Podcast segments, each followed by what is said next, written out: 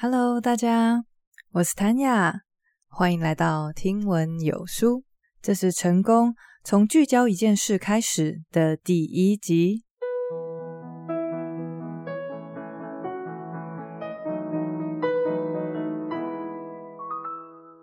不知道你会不会偶尔有这种感觉，就是一整天忙来忙去，感觉做了很多事情，结果到晚上的时候，发现一件真正重要的事情都没做，我有时候会这样诶，尤其是在家里面的时候，特别容易不知不觉就开始做一些琐事，比如说看到地板脏脏的，哦，真受不了，赶快去吸地板，或者是走到浴室，觉得嗯，衣服好像该洗了，然后就跑去洗衣服，结果忙了一整天下来，发现该看的书没看，该录的音没录。怎么会这样？所以这一本《成功从聚焦一件事开始》，就是要来帮助你、帮助我们打破这个恶性循环。作者盖伦·凯勒，他是北美最大的不动产公司的董事长兼共同创办人。不过，在他走到这个位置以前，曾经他的生活跟事业走到了一个瓶颈。他说自己当时简直是一败涂地。几乎快要无所适从。后来，他找来了一位生涯教练，给他指引。结果，这位教练在了解来龙去脉以后，跟他说：“你只要做对一件事情，所有事情就会跟着好转。”接着，这个教练看着他的公司组织图，并且指出接下来会有十四个职位需要新面孔。他现在要做的一件事情。就是找对这十四个人。作者听完觉得有点莫名其妙，他回答他说：“要挽回眼前的局面，应该还有更多事情可以做。”接下来，这位教练回答他的话有如当头棒喝。他说：“不，耶稣只需要十二个人，而你需要十四个。”这一刻，他突然顿悟了，所以他接下来做的事情就是辞去执行长一职。并且专心只做好一件事情，那就是找到对的人摆在这些位置上。接着，神奇的事情就发生了。从那一刻起，他形容地真的动了。他的公司不断的成长，突飞猛进。他们从一家区域型的公司壮大到开始角逐国际市场。在这个过程当中，作者一而再、再而三的验证。只做一件事情的力量，他不但从自己，也从别人的身上看到这个道理。他就像骨牌一样，如果你聚焦在真正重要的第一件事情上，之后的骨牌就会顺顺的一直倒下去，而且累积起来的能量是非常惊人的。不过，在找到属于我们的那一件事以前，必须要先了解。有一些谎言会妨碍我们聚焦。今天，我们就跟着作者一起来了解，有哪些似是而非的观念会拉大我们跟卓越之间的距离。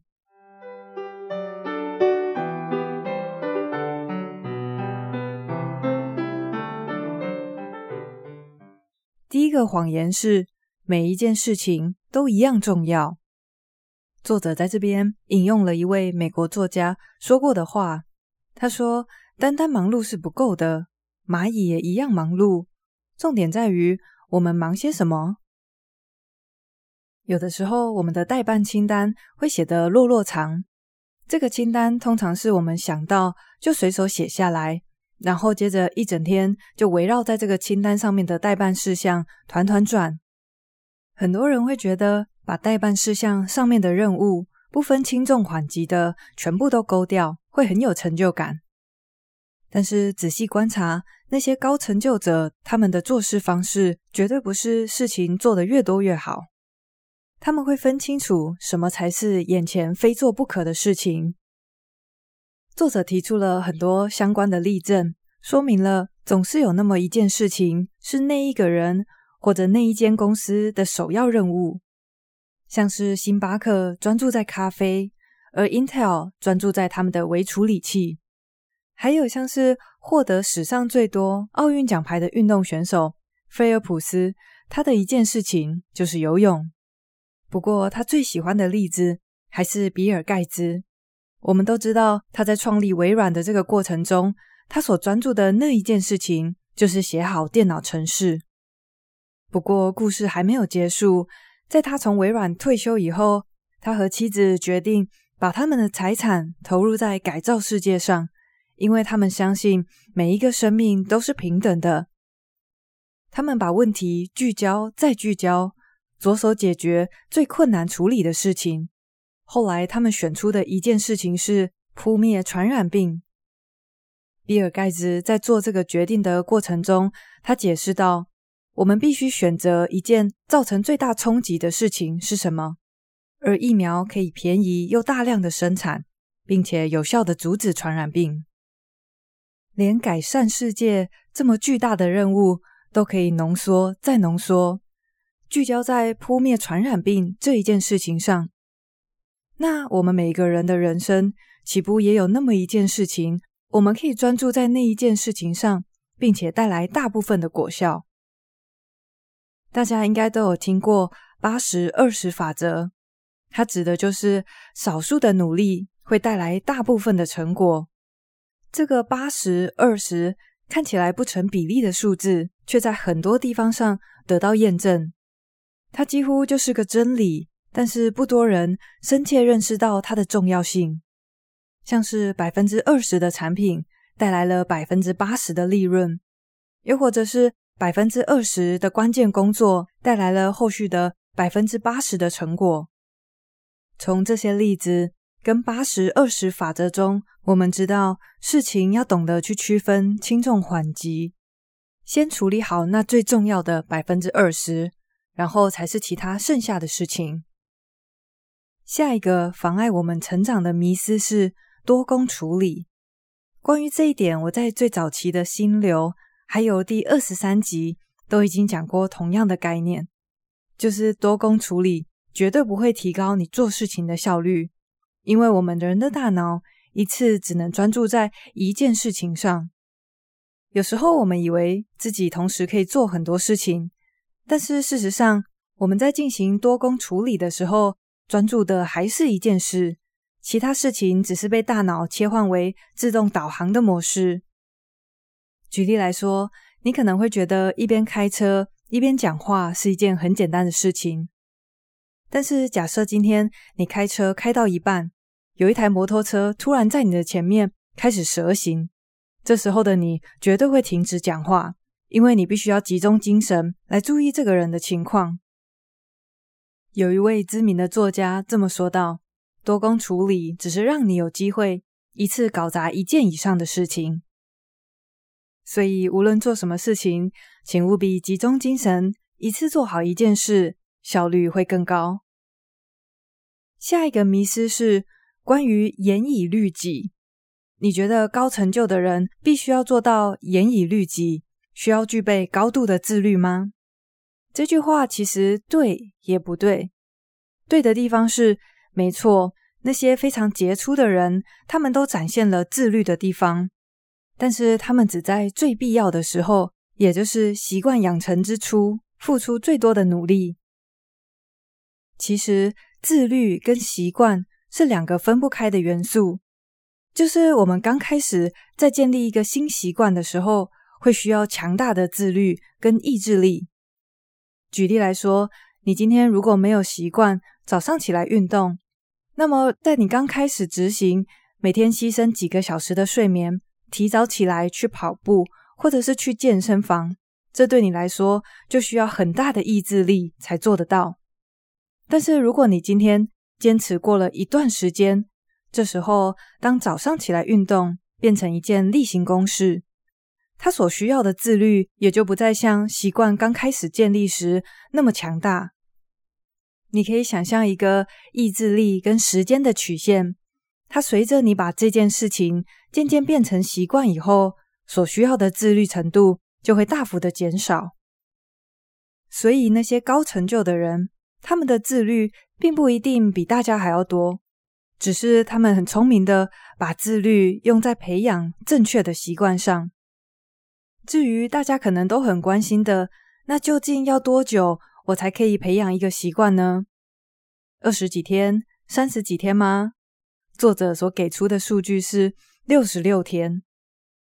所以，其实，在你所需要动用的意志力下降以前，有一段大概两个月的时间，请务必要有耐心。关于培养习惯，我也非常推荐大家去读那本非常经典的《原子习惯》。在这里的重点就是，你不需要有异于常人的强大意志力。只是要坚持在做对的事情上，然后请给他够长的时间。接着，下一个迷思是意志力是你随时可以调动的东西。刚好关于意志力这件事，我在前一集已经有详细的介绍。重点就是意志力很像肌肉，它可以被训练，在一天当中也会被消耗。所以在这里，作者要强调的重点是。意志力并非是可以随传随到的东西，它如果被一些不重要的琐事给消耗掉，那就很难再挤出多余的力气去处理其他事情。所以，请确保自己在一整天精神饱满、意志力最充足的时候，去处理最重要的任务。关于怎么样增强自己整体的意志力，大家可以参考上一集的第五个疗愈处方签。接着，下一个阻碍成功的迷失是生活跟工作必须取得平衡。听到这句话，你是不是也觉得哈，不该平衡？那是要我们一面倒的放弃生活，或是放弃工作吗？其实都不是。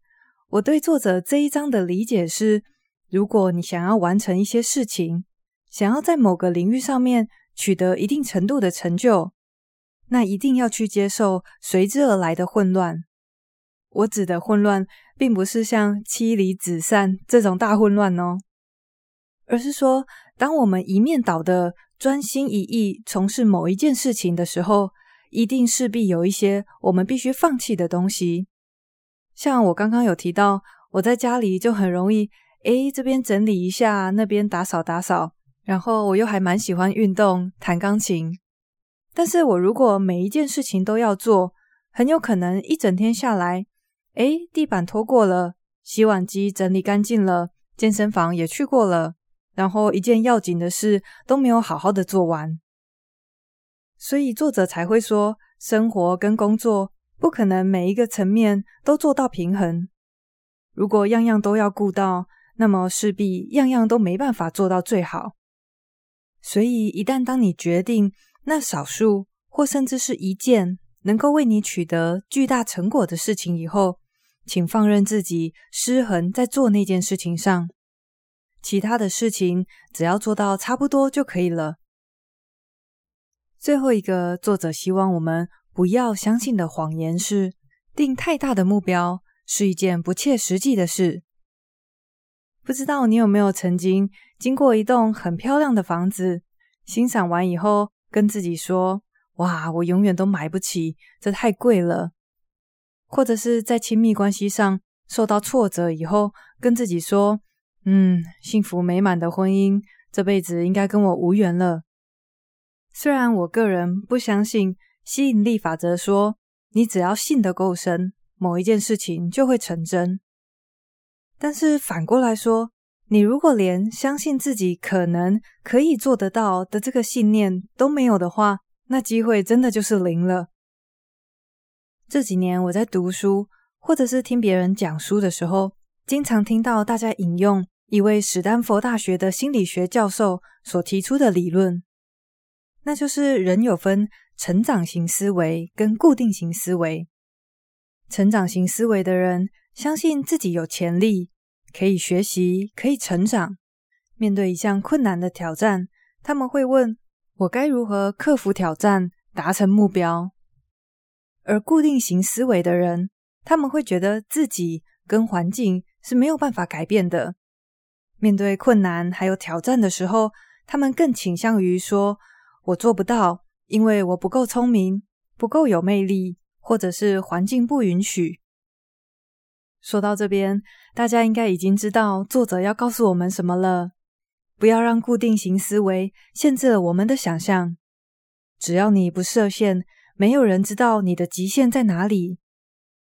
他提到，J.K. 罗琳当初在构思《哈利波特》的时候，他是先想好霍格华兹整整七年的情节，接着才动手写下了第一章。不要害怕把目标想得太大，要害怕平庸，害怕没有活出最好的自己。试着放开你的想象力，画一个又大又明确的蓝图。接着把自己想象在那个位置以后，回头过来看看，为了要走到那个位置，现在的你可以做些什么？不要被一开始看起来很大、很困难的目标给吓到了。因为在迈向目标的这个过程中，你也会跟着一起成长，你的思维、经验、能力，还有人际关系都会跟着一起变大。以上就是总共六个会阻碍我们成长的谎言。那么，一样来帮大家整理重点喽。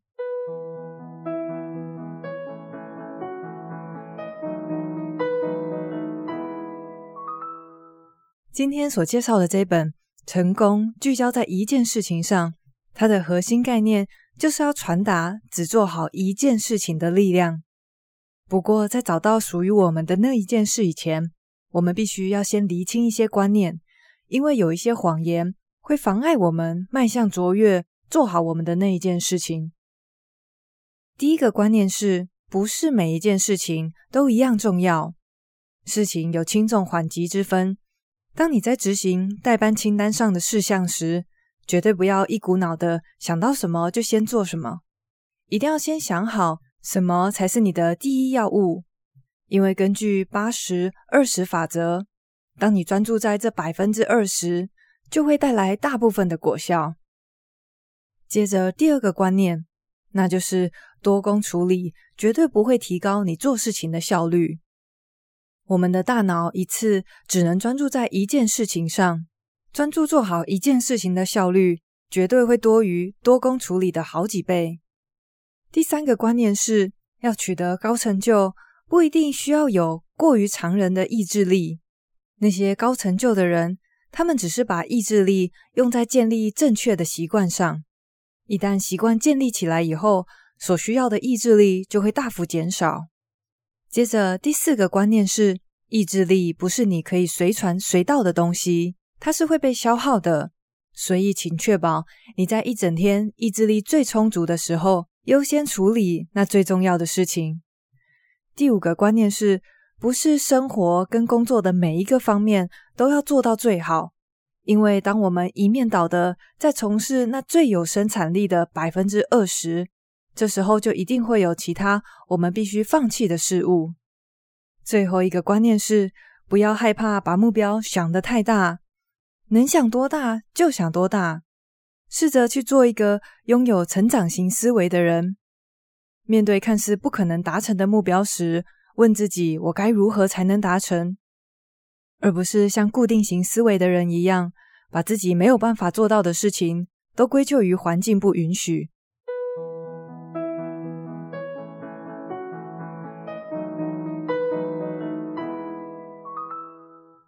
不知道在今天分享的观念当中，有哪一个是让你印象深刻的呢？我自己觉得对我启发甚多的是，所需要的意志力会随着习惯的建立而大幅下降的这件事情。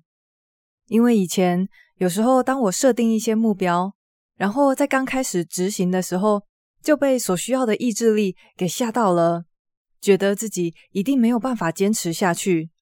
但是在这里，作者就告诉我们，不要担心，坚持下去，两个月以后，所需要的意志力就会大幅的减少。所以，让我们一起努力，试着把意志力用在建立正确的、会把我们带往卓越的习惯上。下一次，我们就要来进入这本书的核心内容，那就是该怎么找到我应该要聚焦的那一件事呢？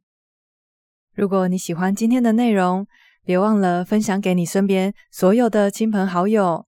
你的收听、分享还有五星好评，对我来说就是最温暖的鼓励。